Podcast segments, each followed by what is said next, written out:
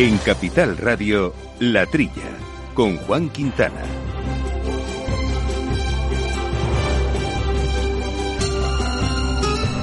Muy buenos días, gente del campo, y buenos días, amigos del campo y de sus gentes. Bienvenidos eh, otra vez a este programa de agricultura, de alimentación, de ganadería, temas agroambientales con Miki Garay al mando de los controles técnicos, que lo hace posible, y aquí en la mesa, no menos imprescindible, Jaume Sagales. Jauma, ¿cómo Muy estamos? buenos días a todos, amigos. Pues aquí estamos con estos procesos de preveraniegos, vera, bueno, veraniegos ya, de cambio raro, digo preveraniegos porque a veces parece que no estábamos todavía en verano, pero bueno, aquí ya los calores empiezan a, a apretar en buena parte de España, que es lo que se trata y lo que corresponde a las fechas. En efecto. Y seguiremos ahí con nuestros temas del agua, como siempre, candentes, pero hay asuntos que vamos a tratar hoy, por ejemplo, eh, una cuestión de de gusto, que es el jamón serrano español, porque el consorcio del jamón serrano español pues está promocionándose y arrancando una estrategia específica en Reino Unido. Conoceremos un poco por qué Reino Unido, cómo es este mercado, qué potencial tiene, con Carlos Del Hoyo, que es el director de marketing y promoción de, de este consorcio del jamón serrano español. Y nos vamos a acercar también hasta Almería. Se hace poco recuerda yo me que hablábamos de la sandía, en, en aquel momento por las pérdidas que tuvieron de granizo, pero también de precio. Ahora viene el primo hermano. Ahora viene el primo hermano que ya el año pasado tuvo unos problemas serios por los precios que tuvo y ahora, bueno, eh, sucede un poco lo contrario. El precio está hundido, eso dicen los productores. 20 céntimos, eh, que es la mitad del coste de producción, según afirman. Y queremos conocer un poquito qué es lo que está pasando con este sector este año y, la campaña, cómo evoluciona con Adoración Blanque, que es la presidenta de Asaja Almería. Por supuesto, nuestro amigo Pablo Maderuelo, como siempre, que nos lleva por nuestra España medio llena. Esta vez eh, estaremos en Aragón y hablaremos de lo que es el consumo de proximidad para el medio rural. Bueno, hablaremos, hablará él, como siempre, y sus invitados nosotros escucharemos eh, atentamente. Bueno, y otros asuntos de actualidad que vamos a ir poco a poco aquí analizando, pero eso va a ser a partir de unos instantes, porque entramos en harina, no sin antes recordarle nuestro correo electrónico, latrilla, arroba capitalradio.es.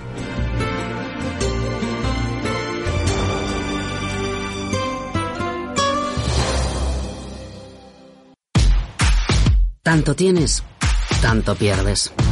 Hay imprevistos que lo cambian todo y los riesgos están ahí siempre, como el saneamiento, la pérdida de crías o las enfermedades del ganado. Por eso necesitas un buen seguro pecuario que garantice tu tranquilidad. Contrata ahora tu seguro de vacuno. Agroseguro. Trabaja sobre seguro.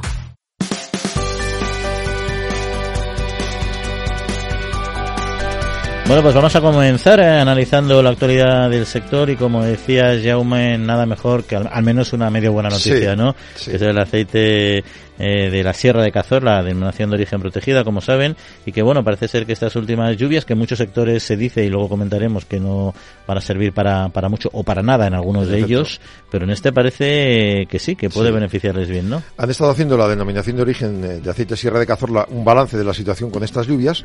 Dice, alivia algo la situación, pero escasamente. De hecho, casi con total seguridad la actual cosecha va a ser peor que la anterior en la comarca. Los olivares más adelantados, las perspectivas que tenían no eran nada halagüeñas y efectivamente está por ver la situación climatológica. Pero no ocurre lo mismo con los de montaña o más tardíos, fenológicamente, que han sorteado mejor las inclemencias del, del clima y además, con estas lluvias, todo indica que irán un poco a mejor. Han llegado tarde, pero paliarán un poquito esta situación. Respecto a los números que arroja el campo, eh, a día de hoy pueden constatar que la floración de los olivares, comparativamente con el año anterior, a pesar de venir con mayor número de flores por el brote de media, concretamente 8,52 frente a 5,64, estas flores presentan fertilidad más baja, un 15% respecto al 59% de la media del año pasado. Hay más flores, pero una- un 40% más bajas en, en calidad, con lo cual el aviso es que el fruto no va a cuajar de la misma manera.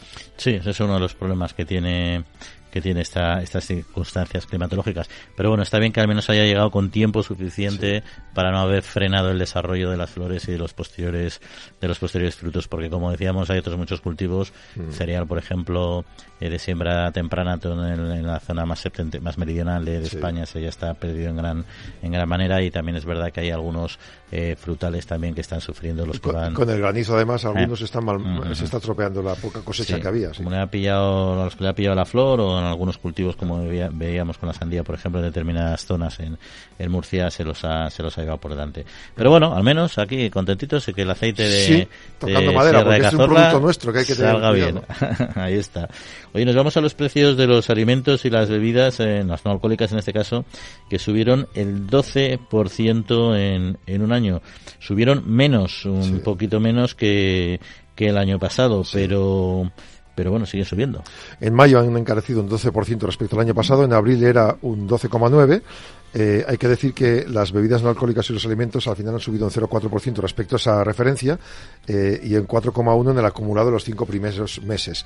La evolución anual de los precios ha, ha, influido la bajada de precios de la leche, queso y huevos y la reducción de los precios de pescado y marisco, pero el pan se ha estabilizado en los cereales y luego hay algunos aumentos que, que, pues, que han vuelto a equilibrar la balanza al alza. Seguimos con un IPC del 12% respecto al año pasado, que ya tenía entre el 6 y el 8 respecto al anterior. O sea que de promedio del 20 no bajas. Sí, no, es, eh, es tremendo. Y en esa línea, bueno, pues el gobierno eh, actual ha planteado efectivamente continuar con el tema del IVA, que espero que la semana que viene igual podemos analizar en más profundidad, pero que, bueno, que es un tema delicado que se, inicialmente se planteaba hasta el verano, que parece ser que va que va que va a continuar y eso es una buena una buena una buena noticia, pero dentro de un síntoma malo, que es que los precios los precios eh, no bajan. Aquí eh, los, los grandes productores y también los distribuidores están pidiendo precisamente eso, que, que se fijen en, en las medidas y que sobre todo la medida diseñada se amplíe, porque ahora mismo está incrementándose más de 40 euros por hogar y per cápita casi 5 euros el precio de los productos respecto al año pasado, pese a tener rebajado el IVA en, los productos más básicos. Yo ahí, yo la verdad es que no sé, yo imagino que tú también, como todos, hacemos la compra con cierta frecuencia. A, a, mí me pareció, como al resto de los españoles y españolas, yo creo que alucinante el, el, el cambio. Es que lo que antes compraba, o sea, ahora te está costando casi, casi el doble. La cesta casi el doble, o un 50%, o 60%. Lo, lo, básico que compras cada semana te, te, cuesta mucho más caro. Luego hay otros, otros, productos que igual han bajado, pero mi, incluso mirando mucho no compensa. A mí la media de la cesta de la compra ahora me cuesta un, cincu un 50% más que, que el año pasado. Que es una barbaridad. Y ahora empiezas a buscar ya sitios más baratos, está, no sé qué, que ahí está la competencia también de, de las grandes superficies que están intentando ajustar lo más posible los precios y todo eso también pues va va hacia abajo de alguna eso manera demuestra, en la cadena. Eso demuestra que ellos no son tampoco los malos, porque uh -huh. están reduciendo sus márgenes para conseguir competencia con algún producto estrella. Uh -huh. Oye, y, y, efectivamente hablamos del aceite de oliva, al menos el, el aceite de oliva de, de, Sierra de Cazorla, que le va bien las lluvias, pero como decíamos, hay otras, sí. como son los cereales de invierno, que son de siembra sí, más... Como, como, decías, tremendo. Sí, que eso no, no, no remonta, no va a haber una caída bastante bastante intensa, bastante brutal. No se estima que lo que es el trigo, cebada, avena o centeno va a disminuir más del 45% con respecto al año pasado en producción. Fíjate, los rendimientos medios se van a situar en 1,53 kilos por hectárea frente a los 2,43 de la campaña del año pasado, que ya fue baja, según los responsables de, de mayoristas de cereales, ACOE. Por cultivos, trigo blando disminuye un 37%, hasta 3 millones de toneladas, el duro un 37 también, 363.000 toneladas, la cebada un 47%, 3,8 millones, y la avena reduce un 65% hasta las 300.000 toneladas. Las estimaciones de ACOE es un descenso notable de producción, una cosecha final que será con diferencia la peor de las últimas tres décadas. El registro negativo inferior incluso a los niveles de récord del 95 y 2015 años en los que apenas superaron los 11 millones. La patronal, no obstante, ha apuntado que las lluvias estas de final de mayo pueden paliar un poquito la situación, como decías tú, en las tardías. Pero al final el, el, lo curioso de este sector es que es un sector sometido a mucha becería. Le pasa también sí. al, al, olivar y generalmente tiene dientes de sierra y cuando atrás un año de mala producción, un año de buena producción, etcétera. O sea, van como alternativos. El problema es que ahora con toda esta especie de, de caos económico, climatológico, como lo queramos llamar, cuando se suceden dos años seguidos de malas cosechas es, es un problemón. Y sobre todo si además los precios en origen no están altos, sino que están también dentro de un contexto global de una commodity, están también sufriendo, con lo cual nos podemos encontrar con, con muy baja producción y muy bajo precio, lo cual sí que es un cuello de botella y una, o una soga al cuello más bien para los para los eh, productores. Pero bueno, veremos qué es lo que pasa. Al menos esta parte de, de más septentrional de España se está, se está salvando. Toda la zona norte de Castilla y León, por ejemplo, que es uno de estos graneros, pues puede ser que palíe un poco la, la situación, ¿no? Y ya si quieres, para terminar este primer bloque de noticias, hablamos de la tuberculosis sí. eh, bovina. Aquí hay, hay fondo hay cuestiones que, que, explicar y yo creo que especialistas en la materia lo han hecho sobre si eso genera alimentos, o sea, puede, puede impactar en la seguridad de nuestros alimentos y si es eh, mejorable o no la situación sanitaria. En este caso, Agro ha consultado a un investigador experto en tuberculosis del CSIC y le han hecho las preguntas que nosotros nos, nos, hacemos. Una, ¿nos podemos infectar de tuberculosis comiendo carne de vacuno o bebiendo leche? Respuesta, los mecanismos de seguridad hacen muy difícil la infección. En 2011, 2021, España analizó 92 millones de muestras de alimentos en busca de esta bacteria y solo en el 0,01% había datos de ella. Eh, eso estamos hablando de que en España la incidencia puede ser de 30 casos al año y que afecta principalmente al ganadero que esté en contacto directo con la res infectada. A nivel ganadero, la incidencia, pues el 1,48% de rebaños de algún positivo de tuberculosis bovina. Tampoco es tan alto el caso, ¿no? Si se flexibilizan las normas, puede afectar a alguna de las eh, granjas que están sin positivos alrededor, como decíamos la semana pasada. ¿Por qué se ha focalizado en Castilla León? Dice que hay un matiz que es que hace más difícil el control, el ganado extensivo, eh, también mayor interacción con otro ganado y fauna salvaje que pueda estar infectada y explotaciones fragmentadas que suelen tener varias granjas distribuidas en el territorio o pastos comunales. Y luego las pruebas que se hacen se preguntan si son rudimentarias, si hay otras opciones. Dice que es un poco rudimentaria, es una inyección intradérmica eh, del antígeno de la bacteria para analizar la reacción de la piel, la cutánea. Es una bacteria muy especial que genera pocos anticuerpos y es de las pocas maneras que hay para analizar realmente si una vaca está infectada o no. Hay vacunas disponibles, pero en la Unión Europea se desaconsejan porque dice que no tienen una efectividad plena. Y hay otras medidas, eh, efectivamente, de, evitar contagios preventivas de interés más que la vacuna, dice este experto. Pero vamos, que no hay peligro para la población. A ver, no, hay peligro para la población como tal, pero es una enfermedad que se transmite a la población. Igual que otras no, esta se transmite. Es lo que pasa que, efectivamente, los sistemas de control en, en, en salas de en, eh, salas de sacrificios son, eh, son exhaustivos. Entonces, un animal que tenga esa enfermedad no pasa la cadena alimentaria. Como te has dicho, al final hay otros procesos, otros, otras formas de contagio que sí que, que sí que se pueden producir con los ganaderos y ahí se produce. Es decir, que no es una enfermedad menor. Por, de ahí un poco la preocupación de los veterinarios de, de Castilla y León de que se flexibilizaran estas eh, medidas, porque al final no podemos bajar la guardia con este tipo de enfermedades. Está controlada, pero como no se apliquen los, los protocolos exhaustivamente, se puede, se puede extender. O sea que ojo, ojo con este tema. Y en Castilla y León además todavía más, porque efectivamente es una zona tan amplia, tan llana, donde hay tanta movilidad de fauna salvaje, que al final que ellos sirvan como vector de, transmisión, mm. es, fundamental. Pero bueno, esto sobre esta cuestión, que afortunadamente yo creo que está controlada y han saltado las alarmas cuando tenían eh, eh, que saltar y, todo podremos ir comiendo vacuno plácidamente. Y si te parece, cambiamos eh, de tema, porque vamos a hablar de un alimento que nos encanta, que es el jamón serrano. Agrobank les ofrece este espacio.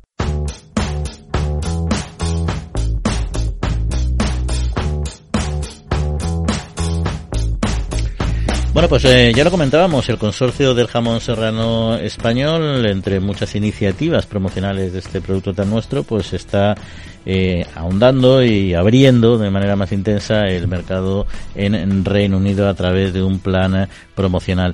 Y de este producto, de este mercado, de lo que va a representar para su futuro, queríamos charlar con Carlos Del Hoyo, que es el director de marketing y promoción de este consorcio del jamón serrano de España. Carlos, muy buenos días. Eh, ¿Qué tal? Buenos días. Bueno, eh, ¿qué, qué, representa en, eh, en, la actualidad el mercado británico Reino Unido y qué puede representar en, en el futuro?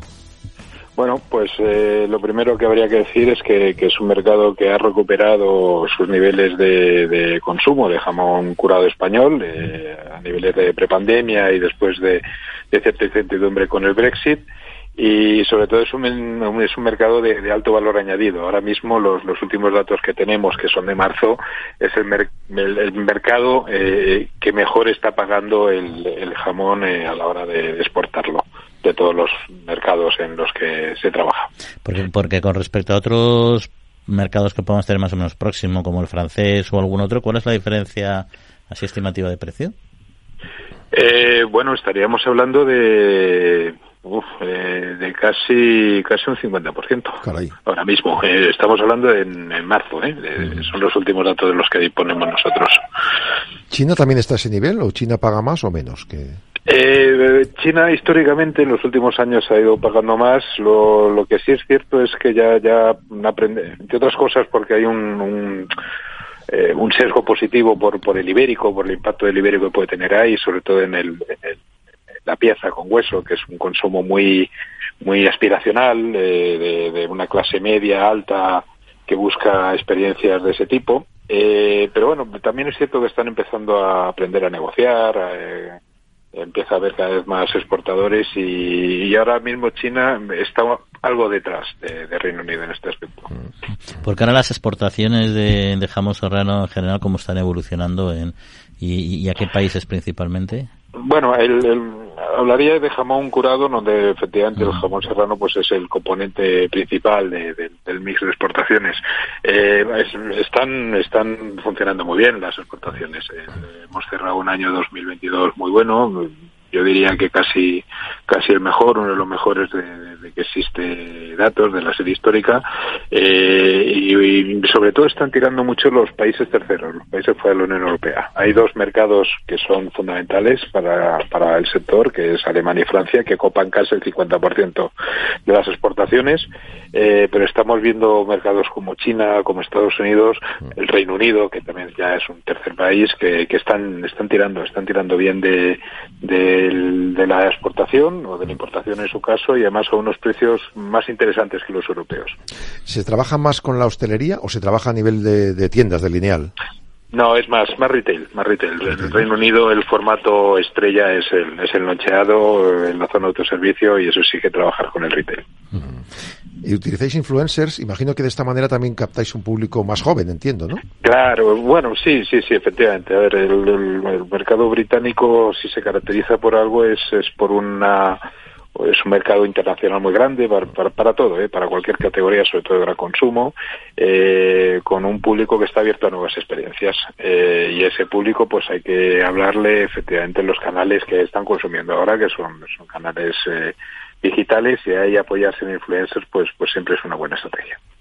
¿Y existen en, en, esos mercados internacionales, hay una correlación entre lo que es este jamón curado, el jamón serrano, digamos, en este caso, de que representa el consorcio, con jamones, por ejemplo, como son los, los ibéricos en sus distintas categorías? Es decir, en los países que se consume uno, se consume otro, o son, o son mercados diferentes? No, no, no, no, son mercados diferentes. El, a ver, el, ibérico se exporta en cuanto a volumen, constituye un 5% de, de la exportación. En valor ya estamos hablando de cerca de un 12. Esas son estimaciones del consorcio porque no, no hay cifras oficiales. Eh, pero generalmente eh, son, son dos, eh, dos categorías muy compatibles. El, ibérico tiene un protagonismo muy claro en la hostelería. Eh, eh, sobre todo en aquellos mercados donde la hostelería española empieza a posicionarse como una hostelería de cierta calidad y de cierto nivel, eh, pero también cada vez lo estamos encontrando más en los, en los supermercados, en los retailers. ¿no? Eh, son compatibles, son dos categorías compatibles, no se sustituyen una a otra. Hablabas de aspiracional, ¿el turismo tiene algo que ver con ello? Es decir, vienen aquí, ven una pata de jamón en un bar o en una casa y quieren llevárselo allí. sin duda, sin duda. Es el principal, uno de los de las eh, principales fuentes no solo para, para digamos, eh, promocionar eh, con el con el consumidor final en algunos mercados, sino hablando con algún socio nuestro, ellos han conseguido importadores o cuentas o han abierto cuentas con retailers, con compradores que pasan sus vacaciones aquí en España, que han probado determinado jamón, determinada marca y, directamente lo, lo querían, lo querían importar eh, para su país de origen. Eh, sí, sí, es una fuente de, conocimiento, de, de primer la toma de contacto fundamental del turismo, claro. Y por cierto, la campaña que vais a poner eh, en marcha, ¿cuánto va cuánto va a durar? O sea, entiendo también que será se necesitarán recursos sustanciales, ¿no? Para llegar a, impactar en el mercado. a ver, esto, es una campaña que ponemos en marcha junto con el Instituto de Comercio Exterior, que, con quien tenemos un ICES, con quien tenemos un plan sectorial, eh, y bueno, ambos, ambos, ambas instituciones decidimos eh, y consensuamos dónde, dónde ponemos nuestros esfuerzos y, en qué cantidad. A ver, como mínimo, sí, un tres años yo creo que nos tenemos que dar para, para empezar a ver resultados y, ver qué dinámicas hay. ¿En Estados Unidos también se compra mucho jamón o es menos? Eh, no, no, no. El, está, ahora mismo, de, los mercados, vamos a llamarlo marquistas, eh, es el tercero en importancia después de Francia y Alemania. Mm. Es un mercado que está creciendo mucho. Ninguna cuestión. Tenemos, en esto seguro que tenemos poca competencia de otros países en productos similares, ¿no? Bueno, Italia. Italia, es el gran, es el gran país eh, que lleva la delantera en esta categoría. Eh, muy, muy, muy beneficiado por, por la emigración, eh, por la cultura gastronómica internacional. Ya la, cocina italiana es una cocina internacional, eh, se encuentra prácticamente en cualquier parte del mundo y esto ayuda mucho. Es un, es un vehículo difusor extraordinario. Eh, y el Made in Italy cuenta mucho. Pero por calidad estamos al nivel, ¿no? O, Bueno, sí, sí. A ver, yo diría que eh, nuestros productos son mejores. Eh, lo único es cierto que el producto italiano es más regular y eso es un valor, valor a tener en cuenta, sobre todo en los mercados internacionales. el operador eh, valora bastante la regularidad, la homogeneidad y en eso Italia es cierto que afina mejor que nosotros, pero en calidad yo diría que estamos por encima. Al final lo que pasa es que siempre nos creemos que tenemos el mejor jamón, el, bueno, mejor jamón lo tenemos, pero me refiero que somos los, los números unos en jamón, los números uno, número uno en vino y luego al final estamos muy bien ¿eh? en todo, muy bien posicionados, ¿eh? pero efectivamente hay otros países que también hacen. Italia hace buen marketing. Bueno, Italia es una máquina sí, no, sus productos son, son buenos también, ¿eh? ojo. Eh, hay buenos productos y buenos productores, pero sí es cierto que afinan mucho en la venta, son, son muy buenos en ese sentido. Carlos Del Hoyo, director de marketing y promoción del consorcio Jamón Serrano España, pues muchas gracias por acompañarnos y que tengan éxito en esta campaña. Muchísimas gracias, un saludo. Agrobank les ha ofrecido este espacio.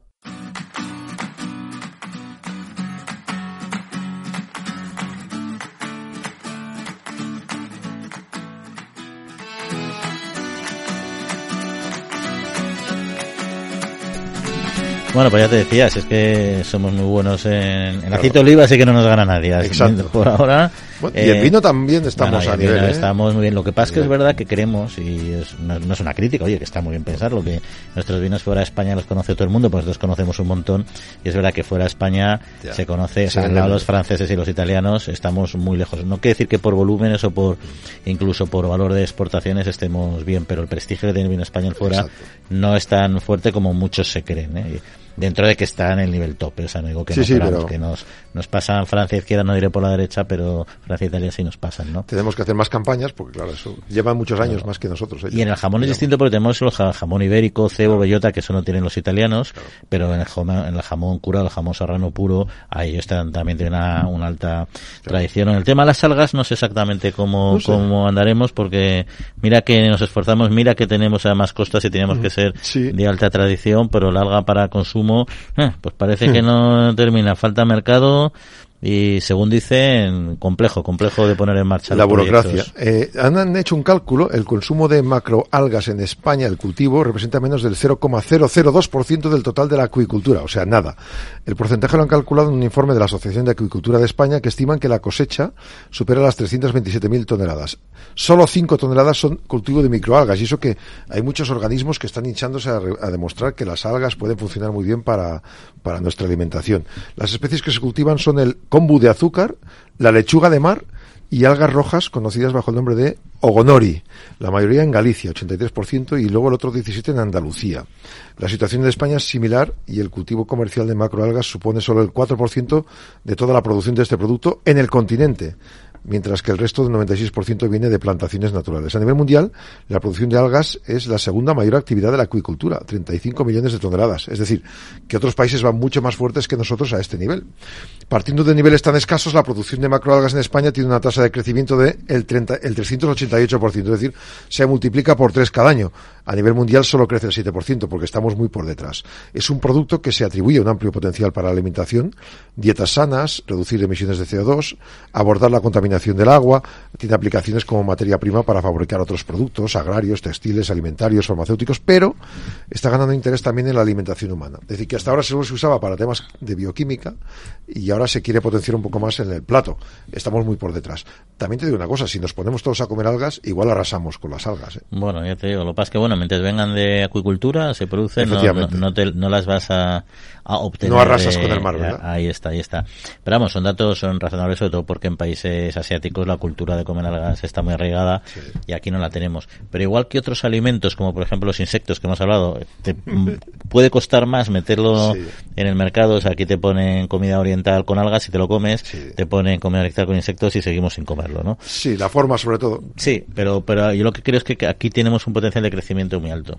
Porque las algas es un alimento perfectamente asumible por nuestra, por nuestra gastronomía y por, y por el consumo y tenemos un potencial de producción enorme. Mira, pues desde Galicia hasta Andalucía, o sea, todas las explotaciones acuícolas que tienen que estar vinculadas lógicamente al mar, pero que no, no, no explotas los recursos naturales del mar. Mm. Tenemos ahí una posibilidad enorme y además saludables, etcétera. Yo creo que ahí es una línea de, que hay que tirar, porque es verdad que ese 0,02% es muy poco. dice que es muy poco y también que producimos mucho en acuicultura. No nos olvidemos que somos grandísimos productores de acuicultura, España. ¿eh? que igual también estaría bien buscar la exportación. No sé si otros países también tienen ya mucho producto y no entraría a nuestro mercado. Pero...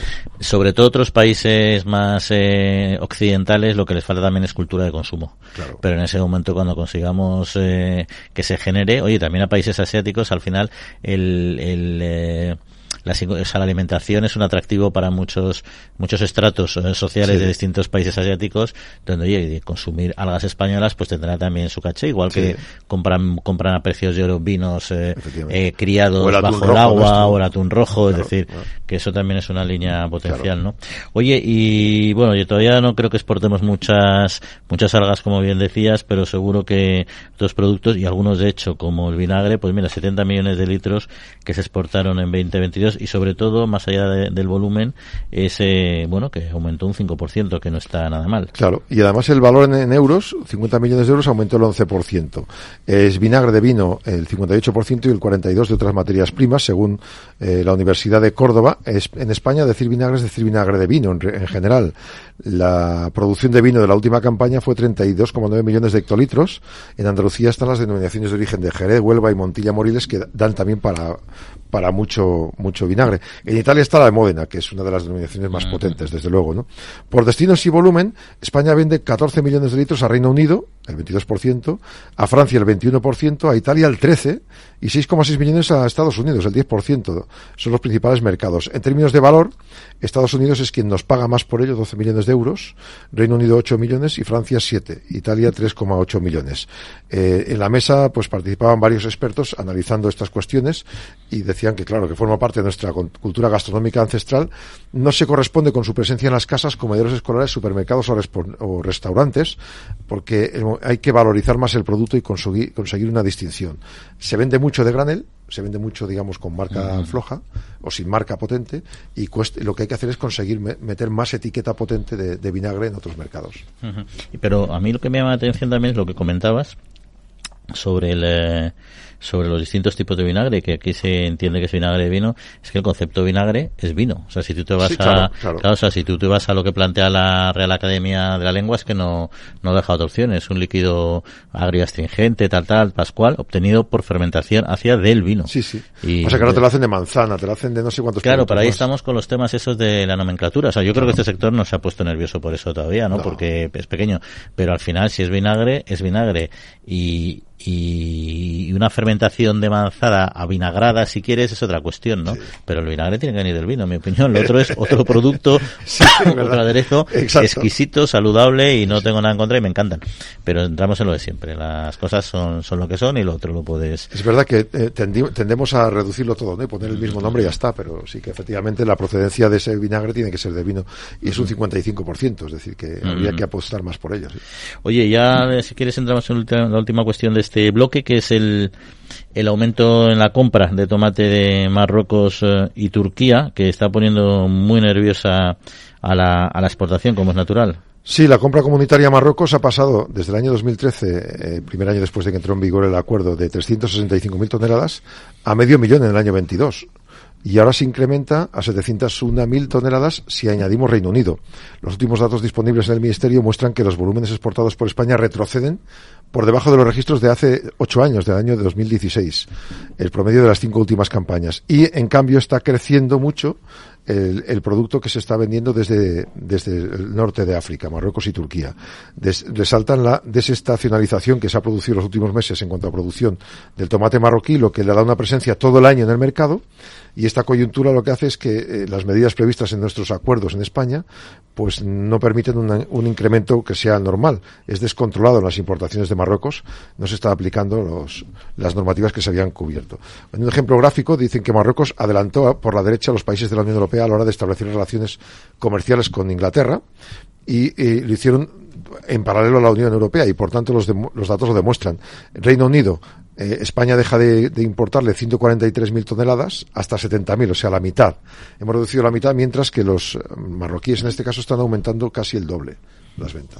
A ver, eso se veía venir. Lo de Marruecos, en la huerta marroquí en Reino Unido, a ver, no es que haya torpedado 100% al sector, pero claramente es un país muy próximo, muy vinculado a Europa, que no es la Unión Europea y que por lo tanto encontraba un canal, sobre todo en los momentos de, de confusión en las negociaciones que fueron complejas. Con el Brexit y tal dice, yo ahí me cuelo y, para cuando ha negociado la Unión Europea están ellos dentro. Y hay que me echen. Y luego has mencionado otro tema súper interesante que es eh, la desestacionalización. Antes había una diferencia de, de, épocas, digamos, con lo cual había problemas con el tomate marroquí, siempre lo ha habido, pero bueno, entraban en producción mucho antes que nosotros, entonces bueno, ocupaban espacios de mercado distintos. Pero ahora mismo ya toda la mejora varietal que se está produciendo, etcétera, está permitiendo que Marruecos amplíe mucho el, el, espectro de, de, estacional de cultivo, con lo cual entran en momentos en que estamos en plena campaña aquí en, en España y ahí es donde se nos produce se nos produce el daño más eh, en relevante. Ellos proponen una solución, una de ellas es pedir que la Comisión Europea dé una ayuda extraordinaria hasta el 10% del valor de la producción comercializada de tomate de las organizaciones de productores y las concesiones arancelarias, pero de momento eso depende ya de la Unión Europea. Veremos. En cualquier caso, eh, la Unión Europea tiene que hacer eh, los deberes en esta cuestión porque es verdad que, que son eh, problemas de mercado que además se conocen hace tiempo y también están los turcos ahora dando un poco la lata con esa cuestión. Bueno, pues lo dejamos aquí y vamos a hablar de, un producto que nos gusta, los melones, aunque la situación está un poquito complicada. Nos lo van a contar en un instante. Piensa en un árbol, grande, con sus frutos, su sombra. Y ahora piensa en cómo empezó todo.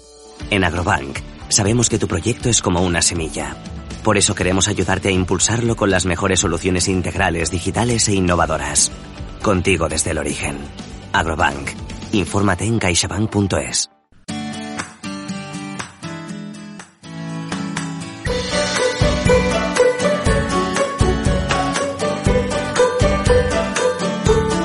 Bueno, pues eh, como decíamos, hace escasas semanas hablábamos del tema de la sandía, en ese caso, y lamentablemente por aquella piedra que cayó en Murcia, y hoy vamos a hablar de precios y de precios bajos en concreto en otro producto que ahora está en plena campaña, que es eh, el melón, eh, y lo vamos a hacer con Adoración Blanque Pérez, que es la presidenta de Asaja Almería. Adoración, buenos días. Hola, buenos días. Bueno, eh, ¿cuál es la situación ahora eh, de, del melón en Almería? Estamos, está habiendo problemas eh, de precio, por lo que denunciáis desde, desde Asaja, bajas cotizaciones en origen y supongo que costos y costes eh, elevados, ¿no? Como en todos los cultivos. Sí, efectivamente. Ahora mismo tenemos unas cotizaciones muy bajas para el agricultor y, bueno, tenemos unos costes de producción que, en comparación, por ejemplo, con campañas anteriores, pues vemos que hay un diferencial de más de un 30% con respecto a la campaña anterior, ¿no? Con lo cual, pues bueno, los números no, no salen, eh, no le cuadran al, al agricultor y tenemos una situación que la verdad es que estamos en plena campaña. El melón es una y muy corta, en cuestión de, días pues se debe de, recolectar, con lo cual pues tampoco el agricultor tiene margen como para poder recuperar en, fechas próximas ese, esas bajas cotizaciones, ¿no? Entonces pues la verdad es que es una situación bastante complicada, estamos ya prácticamente pasando el ecuador de la, de la campaña de melón y bueno, la verdad es que, como digo, complicada situación y luego también por otra parte eh, estamos viendo cómo en los lineales de los supermercados, pues salvo ofertas puntuales, el precio está relativamente alto para el consumidor lo cual, pues evidentemente, tal como estamos en una situación de inflación que tenemos ahora, pues eso desincentiva también el consumo. Entonces, bueno, es una especie de picadilla que se muerde la cola. El productor no puede venderlo porque el precio es muy bajo, no puede obtener esa rentabilidad y el eh, consumidor, como en otros muchos productos también pasa, pues se ve en serias complicaciones para poder adquirir el producto. Baja la demanda y, bueno, al final, pues son productos precederos el agricultor el eslabón más débil de la cadena y el que más perjudicado sale en estos casos. ¿Y cuál es aproximadamente el diferencial de precio de origen a, lineal? Bueno, eh, ahora mismo el melón se puede estar cotizando entre los 15-20 céntimos al agricultor y a nivel de consumidor pues está desde el euro y medio a dos euros de precio por kilo, ¿no? Entonces estamos viendo unos, unos diferenciales bastante altos desde, desde una punta de la cadena hasta, hasta que llega al consumidor. ¿En la exportación merece más la pena que vender a España o también se está pagando al mismo nivel? Bueno, eh, prácticamente se paga se paga al mismo nivel. Lo único que, por ejemplo, para, va a depender eh, un poco del mercado, evidentemente de la, de la demanda que haya y luego también de la variedad, ¿no? Dependiendo ahí melón que se vende mejor en el mercado nacional y otras variedades porque se venden mejor fuera pero los diferenciales prácticamente estamos hablando de, del mismo diferencial. Hay que entender también que bueno que son eh, plataformas de distribución las que las que nos compran a nosotros, a que nosotros eh, vendemos, eh, sobre todo en, exportación y, y, esas plataformas de distribución o esos compradores de esas grandes cadenas son al final lo que los distribuyen entre su entre los distintos mercados o los, supermercados que los ponen, ¿no? Pero el diferencial prácticamente da igual que estemos hablando de mercado nacional que estemos hablando de, exportación a, otros países. Eh, es, lo mismo, eh, como digo, eh, lo único es pues a lo mejor que varían, puede variar la, variedad que se consume en un punto de, venta o en otro, pero prácticamente lo mismo. Y me comentabas esos datos de, diferencia de precio de origen a destino que son pues muy llamativos, ¿no? pero es una cadena compleja, hay muchos eslabones dentro de, de esa cadena hasta que llega al lineal. Bueno, pues depende, depende el, el, que lo distribuya, ¿no? Pero bueno, nos encontramos, el agricultor lo vende a su centro de comercialización, que puede ser, puede tener la forma jurídica de una SA, una cooperativa o una lóndiga, en el caso de melón y sandía estaríamos hablando de, cooperativa o SAT, o sea, lo que son los centros de, distribución. De ahí normalmente pues tenemos las plataformas de compra de los supermercados, si estamos hablando de supermercados, la plataforma eh, le, le vende a supermercado o a su central de distribución y el supermercado, el hipermercado le vende a, directamente al, consumidor. Hay otras veces que bueno que hay una, un intermediario más y incluye otro intermediario más, entonces estaríamos hablando entre tres, cuatro intermediarios hasta que llega al, consumidor. En el caso del mercado nacional hay algunos productos que se venden directamente al, en algunos casos se venden directamente al mercado y el mercado eh, distribuye a tiendas de frutería o a tiendas de barrio y en ese caso pues estaríamos hablando de dos, de dos distribuidores, ¿no? Eh, no es, si realmente se analiza, no son muchos los distribuidores, pero sí que es cierto, bueno, no son muchos, a ver, eh, dos o cuatro, eh, pero sí que es cierto que, que, bueno que el diferencial que hay de una parte a la otra pues bastante considerable para, para la cadena de distribución que tenemos. ¿La ley de la cadena alimentaria no tenía que proteger estos aspectos? Pues en teoría sí. Quiero decir, en teoría esta ley viene a, establecer eh, que no se puede vender por debajo del coste de producción, que hay que hacerlo con un coste, con un precio de coste eh, más el bueno, el beneficio que tiene que obtener el productor en este caso y ese sería el precio de partida. Pero es bastante complicado el ponerlo en marcha primero porque hay que tener un precio de referencia eh, precio de coste y luego ya el agricultor, pues cada agricultor ahí eh, tendría que incrementar su margen de beneficio y a partir de ahí eh, controlar que esto realmente se haga. Esos controles eh, difícilmente se están poniendo en marcha, de verdad que difícilmente se ponen en marcha y luego también por otra parte hay que ver que estamos hablando de productos perecederos con lo cual el margen que tiene el productor eh, es muy poco, quiero decir. Eh, bueno, cuando el productor le compran un melón eh, a un precio mm, le queda poco margen de maniobra para poder decir no lo vendo a este, voy a, buscar otro comprador y lo voy a vender más caro, ¿no? Porque no puede esperar, o sea, eh, la fruta está en su momento eh, óptimo de maduración, hay que cogerla y hay que ponerla en el mercado, o sea, no, no puede esperar a que haya una oferta mejor, ¿no? Y eso pues también juega en, la, en, contra del agricultor. En cualquier caso, se necesita realmente que haya controles para que esto se cumpla y sobre todo todo pues el, clarificar esos precios de referencia eh, con un precio de referencia de coste y, realmente porque se tenga claro. Esto no ahora mismo no se está no se está produciendo, es tener que firmar unos, unos contratos eh, y luego también hay que tener en cuenta otra cuestión. La ley de la cadena agroalimentaria eh, se aplica en mercado nacional. Ahora mismo a nivel europeo no se podría aplicar, puesto que estamos hablando de una ley nacional, lo cual también requiere que esta ley se haga extensiva a los mercados en los que nosotros estamos exportando eh, los productos, en este caso el melón, para que realmente pues pueda exigirse ese cumplimiento a nivel europeo. Ahora mismo se puede hacer a nivel nacional, que como digo, tampoco eh, hay un cumplimiento exhaustivo, está, está claro, porque aquí tenemos lo que un reflejo de lo que está pasando, pero también necesitamos que esto pues se amplíe al resto de, países de la Unión, que es fundamentalmente donde nosotros estamos exportando. Pero tiene que ser la administración, entiendo yo, los gobiernos tienen que decir, esta ley no se está aplicando porque, a ver, yo entiendo que hay algunos productos más frágiles que en el transporte pueden sufrir una merma, pero el melón no lo veo yo así, es decir, del 100% de melones que usted saque del campo, eh, que llegará al 99% al lineal o el 98% en condiciones óptimas. Sí, a ver, eh, además hay un, margen de, que el producto se corta en su momento justo de maduración. Estamos hablando de, que además se consume en fresco porque realmente estamos hablando de eh, dos, tres días hasta que llegue al mercado como máximo. En muchos casos llega incluso al día siguiente. Entonces, la merma que puede haber, en cualquier caso, eh, puede haberla dentro de la cadena de distribución o dentro del hipermercado, del supermercado, de la tienda de barrio en la que se venda.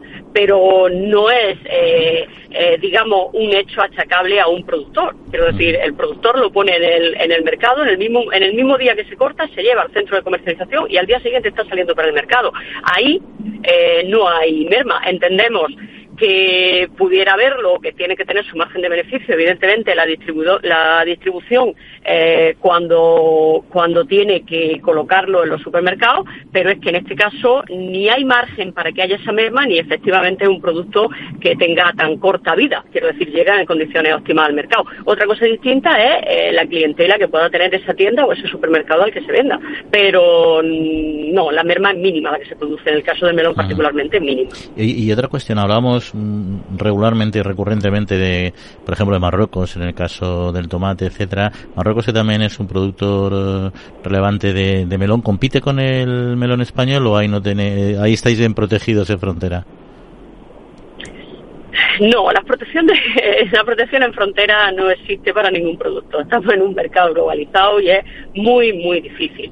Es cierto que Marruecos eh, empezó con el mercado del tomate y el tomate es uno de los productos que además nosotros nos estamos viendo más perjudicados porque no es solamente porque eh, no haya control, porque no se cumplan los cupos, porque no se cumplan los acuerdos, sino porque además estamos asistiendo pues, a una competencia desleal desde el inicio. Quiero decir, tenemos una normativa regulatoria a nivel de, de Unión Europea que se está exigiendo a los productos que se producen dentro de la Unión Europea y que en ningún caso se exigen a los productos que se consumen en la Unión Europea pero que se producen fuera. Con lo cual ahí pues estamos, estamos hablando de una competencia desleal.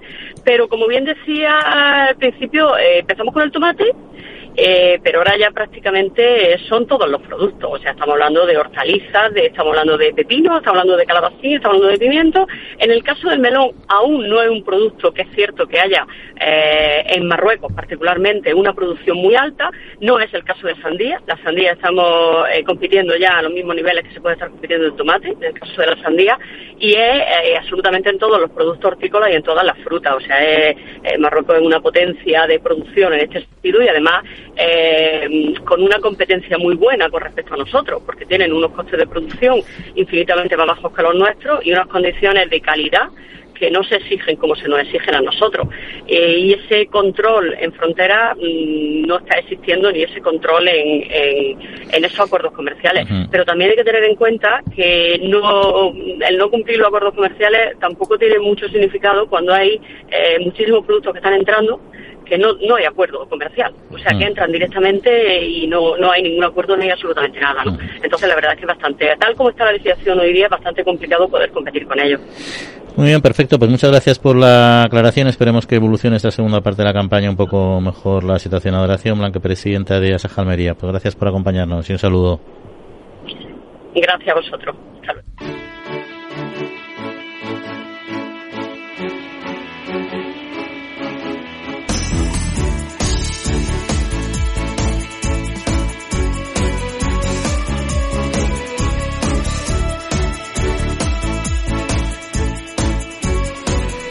Bueno, pues eh, interesante, es verdad que no sí. fronteras como aranceles, como decíamos antes, pero sí hay acuerdos eh, comerciales como el, el, tomate que lo que hay es que hay que controlar que, claro. que funcione. Bueno, Marruecos en, en, melón está incrementando bastante su volumen de, de producción. Pero, pero que aprovechar, lógico. Claro, es su ver, mercado. Es que produce mucho más barato y es, de, es verdad que no tiene los mismos sistemas de control claro. eh, ni las mismas exigencias eh, sociolaborales y todo eso va barata. Pero eso es el libre mercado, como bien decía Adoración, y eso que compites con muchísimos eh, países. Lo que hay que hacer es el esfuerzo por controlar que lo que tú compres tenga unas mínimas eh, exi le, tenga, le, tengas unas mínimas exigencias sobre esos productos para garantizar que entran con la misma claro. mínimas eh, requisitos de calidad social medioambiental que los nuestros, ¿no? Como decíamos del plátano de Canarias y mm -hmm. las bananas, igual. Y luego tampoco nos olvidemos que Marruecos, buena parte de las empresas de frutícolas marroquíes son españolas, sí, o sea que están en Marruecos. Allí, sí. sí, sí, sí, ahí tenemos un, nosotros un potencial bastante bastante alto. Pero bueno, eh, vamos a continuar si te parece y nos metemos en nuestra España eh, medio, medio llena. llena con nuestro querido amigo Pablo Maderuelo que nos hace tan gratos eh, paseos aquí radiofónicos, en este caso por Aragón, y creo que iban a ser eh, paseos próximos, o al menos de consumo, de proximidad para el medio rural. Pero vamos a escucharle. Pablo, muy buenos días. Hola, ¿qué tal? Muy buenos días desde Biota, en la provincia de Zaragoza, en la comarca de las Cinco Villas. Hoy estoy aquí porque os voy a presentar a varios productores locales que están unidos en torno a una iniciativa que se llama Pon Aragón en tu mesa. Es una iniciativa que reúne a 1.500 productores de toda la comunidad autónoma de Aragón y nos hemos venido hasta la comarca de las Cinco Villas para hablar con varios de estos agricultores y ganaderos que están agrupados en torno a sus productos locales. En primer lugar, vamos a saludar a la coordinadora de este proyecto, Rosa Ribez. ¿Qué tal? Buenos días. Hola, muy buenas. Rosa, si yo quiero, ¿puedo hacer una compra completa con productos de Aragón? Sí, si quieres, puedes. Cada vez más las tiendas se dan cuenta de que es un valor el apostar por un producto diferente al que hay en las estanterías de las grandes superficies y de hecho hay incluso tiendas que tienen todos los productos de, de Aragón, pero es que una carnicería, una panadería de un pueblo se convierten en tiendas de producto local. O sea que, que si quieres, puedes. ¿Por qué hay que elegir el producto local antes que otros productos que puedan llegar de otros sitios. Es importante, pues bueno, el tema medioambiental, que, que creo que, que, es algo que, que, lo vemos más y que parece que, es más eh, patente, pero nosotros nos fijamos sobre todo en la parte económica, en, en lo que se queda en el territorio. Si tú inviertes en, en un producto de, de, tu vecino, pues ese vecino a la vez va a hacer eh, compras y servicios también en el entorno y, y, y, y va a mantener la economía del pueblo viva, pero es que eso implica a nivel social, a nivel de despoblación, de trabajo, de cultura, hasta del paisaje, si me apuro. Vamos a ir recopilando ingredientes eh, con, tu, con tu ayuda. Yo creo que lo primero que necesitamos es aceite. Estefanía, tú te fuiste de Erasmus y te iluminó el mundo del aceite. ¿Por qué? Sí, pues bueno, cuando sales fuera a estudiar, a trabajar como es en mi caso, pues te das cuenta de la rica y variada gastronomía que tenemos en nuestro país que hasta entonces, no, o sea, la aprecias pero no te, no te das cuenta, no le das valor. Todavía le di más valor pues porque el proyecto familiar, la empresa familiar es de alimentación, es agroalimentaria. Entonces me fijaba más. Y fue volver de ahí, traba, trabajé unos años como mi hermano en otras empresas y fue coger el relevo generacional. Llegaba ese tiempo de coger el relevo generacional. Y nos planteamos un poco, pues, eh, cambiar de, de cultivo, porque el, el proyecto familiar e, era de hortaliza, pimiento, puerro, tomate, que es lo que, lo que se estila en la zona. Y, fue cambiar de, cultivo por un cultivo que, que, también era recuperar un poco la antigua tradición de la, de la comarca que era, estaba repleta de y de, y de olivo en el siglo XV, lo que pasa que luego la fueron arrancando y sustituyendo por otros cultivos, y apostar por el olivo porque se adapta muy bien al terreno y a la climatología y por qué no pues hacer nuestra propia marca de aceite, poner un poco en práctica lo que habíamos estudiado. Se llama Monte Olivet. Rosa, ¿qué hacemos con el aceite? Hacemos unos huevos fritos. Venga, vamos a hacer unos huevos fritos. Isabel Fernández, huevos camperos Valdelobos, ¿qué tal? Hola, buenas, ¿qué tal? Eh, Isabel, tu historia tiene algo de parecido con la de Estefanía, tiene algún nexo en común. Sí, yo también me fui fuera a estudiar, pero luego me volví al pueblo tengo una granja de gallinas camperas, tengo casi mil gallinas, todos los días hay que ir yo en este caso a recoger el huevo, pero a la vez es muy satisfecho porque estás, es tu propio negocio, estás en tu pueblo, en el ambiente natural. Las trato con mucho cariño, con mucho mimo. La alimentación la cuido mucho desde el principio. Luego salen todos los días al entorno natural, todos los días, llueva o no llueva. Eso es muy importante. Eso también se nota. Están libres, o sea, hacen, hacen lo que quieren. Entonces eso es muy importante para el huevo. Rosa, tenemos aceite y tenemos huevos. ¿Y ahora qué hacemos? Pues vamos a preparar unas tapas con escabechados. Don Alberto, de, Tío Nicasio, en Castrejón de Valdejasa. Eso es, Castrejón de Valdejasa. Alberto, ¿cuál es vuestro proyecto? Vuestro proyecto es familiar. Eh, nosotros por lo mismo, como antes ha comentado Estefanía, pues había un, relevo generacional que había que hacer en la explotación agrícola y o se continuaba con la misma línea o, o desaparecía. Entonces nosotros continuamos con la misma línea, pero además pues decidimos incorporar pues el tema de los escabechados y, y, los vinos, los vinos naturales y ecológicos de, de viñas que tenemos ahí de siempre. ¿Cómo se hace un escabeche? La base de un escabechado es el vinagre y la oliva virgen extra.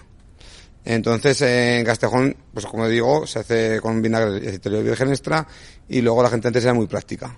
Aplicaba romero y tomillo, que era lo que encontraban en el monte para dar un poquito de sabor, laurel, que todos los huertos tenían un árbol laurel, y la pimienta negra y los ajos y la carne que aplicarás, o bien el, la perdiz, o el conejo, o incluso los pollos de corral y, también el ternasco. Tenemos el aceite, tenemos los huevos, tenemos el escabeche y Alberto, eh, vosotros recuperáis viñas que se están abandonando porque la gente se muere, porque las deja de trabajar y ya estáis haciendo también vuestro propio vino. Es un proyecto además muy personal tuyo.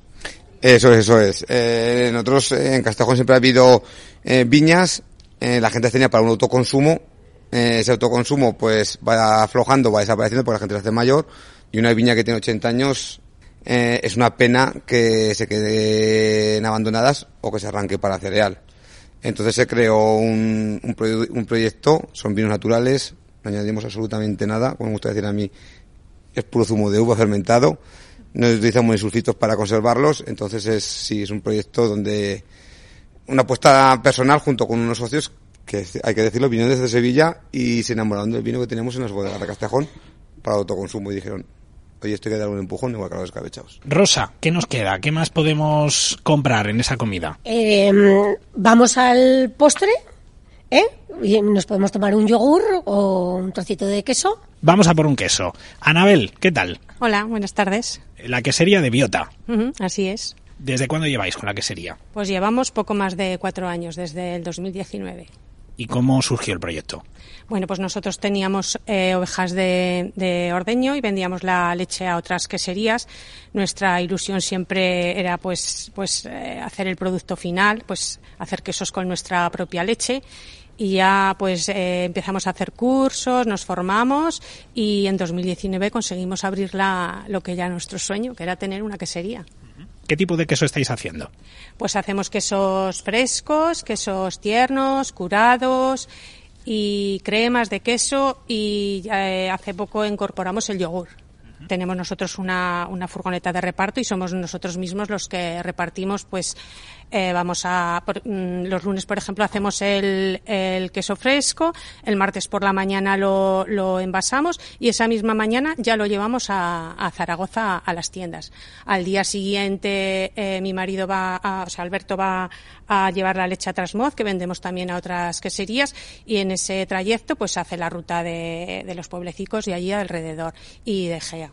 O sea que somos nosotros mismos los que los que llevamos nuestros quesos a, las tiendas. Rosa, ¿te parece que vamos a comprar unas harinas también y un poquito de arroz? Adrián, en Molino Ecotambo, ¿qué tal? ¿Cómo estás? ¿Qué tal, Pablo? Muy bien. Bueno, Adrián, cuéntanos tu historia. Vosotros sois varias generaciones de la misma familia. Sí, bueno, Ecotambo pues es una empresa de agricultura familiar que, como bien dices, pues llevamos varias generaciones siendo labradores y desde hace un tiempo pues decidimos dar un paso más y apostar por la transformación agroalimentaria y la venta directa. También en producción ecológica y entonces pues eh, hacemos eh, eh, harinas ecológicas. Por un lado tenemos la línea del molino de harinas ecológicas y por otro lado el molino peladora de arroz. Hemos hablado del cultivo ecológico, de los productos ecológicos. Ayúdame a explicarle a la gente por qué es importante avanzar hacia una línea de producción ecológica. Bueno, pues la metodología de producción ecológica se caracteriza principalmente por la limitación que, que marca eh, en cuanto al uso de, de, insumos químicos, de síntesis química, tanto en la producción en campo, la producción agrícola y ganadera, como en la posterior transformación y conservación de los alimentos. Entonces, pues nosotros desde el principio teníamos claro que queríamos apostar por esta metodología de producción, pues por todas las ventajas que tiene para la conservación de la biodiversidad, también por ofrecer un producto de la, de la máxima calidad y, y pues eso, eso es lo que hacemos. Trabajamos con trigos, con cereales antiguos, con trigos antiguos, trigo Aragón 03, trigo espelta, centeno, Florencia Aurora, que son variedades de trigos antiguos y autóctonos, algunos de ellos, eh, y hacemos eso, molienda en piedra, molienda tradicional en piedra, y, y, y, de cada una de estas variedades hacemos harina blanca integral. Gracias, Adrián. Pues vamos a por el pan. Ana, tú eres eh, panadera aquí en Biota. Sí, hola, buenas. Pues sí, yo soy panadera aquí en Biota no viene de una empresa familiar, o sea, eh, empezamos después de la crisis del 2008, mi marido y yo, y, y, ahí estamos. Nos enseñaron compañeros de la zona y por ahí, y nada, y no tiene ningún misterio. Además del pan, también tenéis eh, distintos tipos de productos dulces. Entiendo cuáles son los, los dulces más típicos de, de la zona o vuestra especialidad, lo que hay que probar sí o sí. Bueno, pues aquí en Biota lo mejor que, que, se vende y lo que todo el mundo prueba es la torta de alma, que es una torta que lleva anís, aceite de oliva, azúcar y va rellena de carne membrillo, no lleva nada más y la harina, por supuesto. Y luego está la torta hueca o Mallorca, que también es muy, son unas tortas de moño que se hilan con aceite de oliva y también es muy curiosa. Y bueno, ya están las tortas de anís, mantecados, bueno, pero eso se encuentra casi por todos. Pero la torta de alma es la reina de, de Biota. Pues pon Aragón en tu mesa. Rosa, ¿cómo podemos encontrar más información de la iniciativa que coordinas? Pues en la web, en la web, en www.ponaragonentumesa.com. Allí, ahí está el buscador, que es lo, más importante, que, que, encuentren el contacto con los productores para que les puedan comprar a ellos. Hay también un buscador de tiendas para que sepamos dónde podemos encontrar los productos cuando salen de, fuera de, casa del, productor. Y bueno, hay un apartado de recetas también para la gente que, que ahora se lleva mucho el, el mundo de la cocina y para todas las actividades que hacemos, mercados que convocamos o otras acciones, pues que sigan nuestras redes sociales. Compañeros, pues ya tenemos todos los elementos, todos los ingredientes para esta comida de proximidad que hemos hecho con estos productores locales hoy desde aquí, desde Biota. Que tengáis muy buen día y muy buen fin de semana. Adiós. Pues perfecto, Pablo, sin duda, reflexionaremos. Un abrazo y que pases muy buena semana.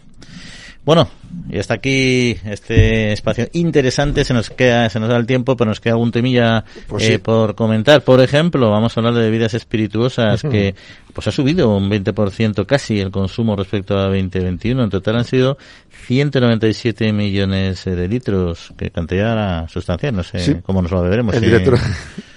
Poco a poquito, que si no después nos afecta. Bosco Torremocha, director ejecutivo de Espirituosos de España, daba este informe, dice, no se han recuperado las cifras prepandemia, pero que había, había habido hasta caídas del 80%, pero sí que es verdad que en hostelerías donde se registran 7 de cada 10 consumidores. Las ventas en este canal han crecido casi un 12% respecto al año anterior. En el canal de alimentación descendieron un 13%.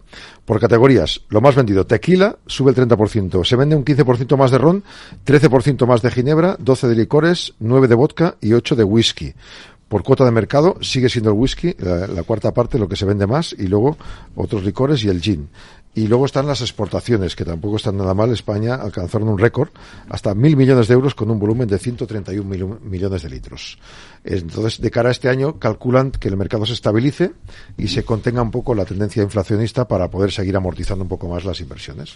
Sí, pues de este mercado poco más, poco más que decir. Desde luego es una sí. parte de nuestra sector agroalimentario y, y, ahí está funcionando y aumentando las exportaciones. Y, es verdad. Que eso es lo bueno. Claro, es verdad que con el aumento de la vida, de, de la, la, la, apertura nuevamente de la vida social, pues hay restaurantes de todo y tal, pues han, han, han pegado una importante empujón. Es que las espirituosas, incluso más que la cerveza, van con el binomio hostelería mucho más. Incluso. Uh -huh. Sí, 100%. 100%. O sea, tomarte una copa en casa solo no es tan habitual sí. como tomártela en la hostelería. En casa te tomas muchas veces una cervecita y tal, pero Exacto. en cambio no todo el mundo se toma un, se mete un whisky de pecho y claro, espalda, que también, Exacto. pero vamos, obviamente mucho menos, ¿no? Exacto. Oye, y en cuanto a, a, marcas, ¿no? De, ¿Cómo combinamos la, ¿Cómo la, combinamos la el whisky? ¿no? Con, con Coca-Cola, por ejemplo, con, sí. con, con, leche más complicado, pero el hecho es que Coca-Cola, El Pozo, Leche Asturiana son las marcas que más se eligen en España, que más gustan según Cantar. Son los contactos en el consumidor que se llaman las CRP y se calcula teniendo en cuenta la población, porcentaje de hogares que las compran. En el podio sigue estando el líder Coca-Cola, 130 millones de CRPs, un 18% más. Sigue creciendo El Pozo también, es la marca que entra con más hogares, un 73% de penetración. Y Central Lechera Asturiana, en 99 millones, 98 millones. Es la única marca entre las 10 primeras que aumenta el porcentaje de hogares comparado al año pasado. Eh, en este caso, desde Cantar apuntan que se ha observado un gran dinamismo en el sector el último año. El 95% de las 20 primeras marcas de bebidas fuera del hogar han ganado contratos con el consumidor. Es decir, que el hecho de salir a la calle y a la hostelería nos ha permitido que crezcan las marcas de referencia. Pues ahí están los datos de nuestras marcas de calidad y bien reconocidas por los consumidores. Y nosotros reconocemos que nos acaba el tiempo y tenemos que irnos hasta la semanita que viene. Yauma, oye, que disfrutes. Igualmente, pasadlo todos muy bien. Pues nada, lo mismo para Miki Garay, que está mandando los controles técnicos, agradecer el trabajo y a todos ustedes que pasen muy buena semanita. En siete días volvemos a estar con ustedes, como siempre, pero sobre todo, cuídense.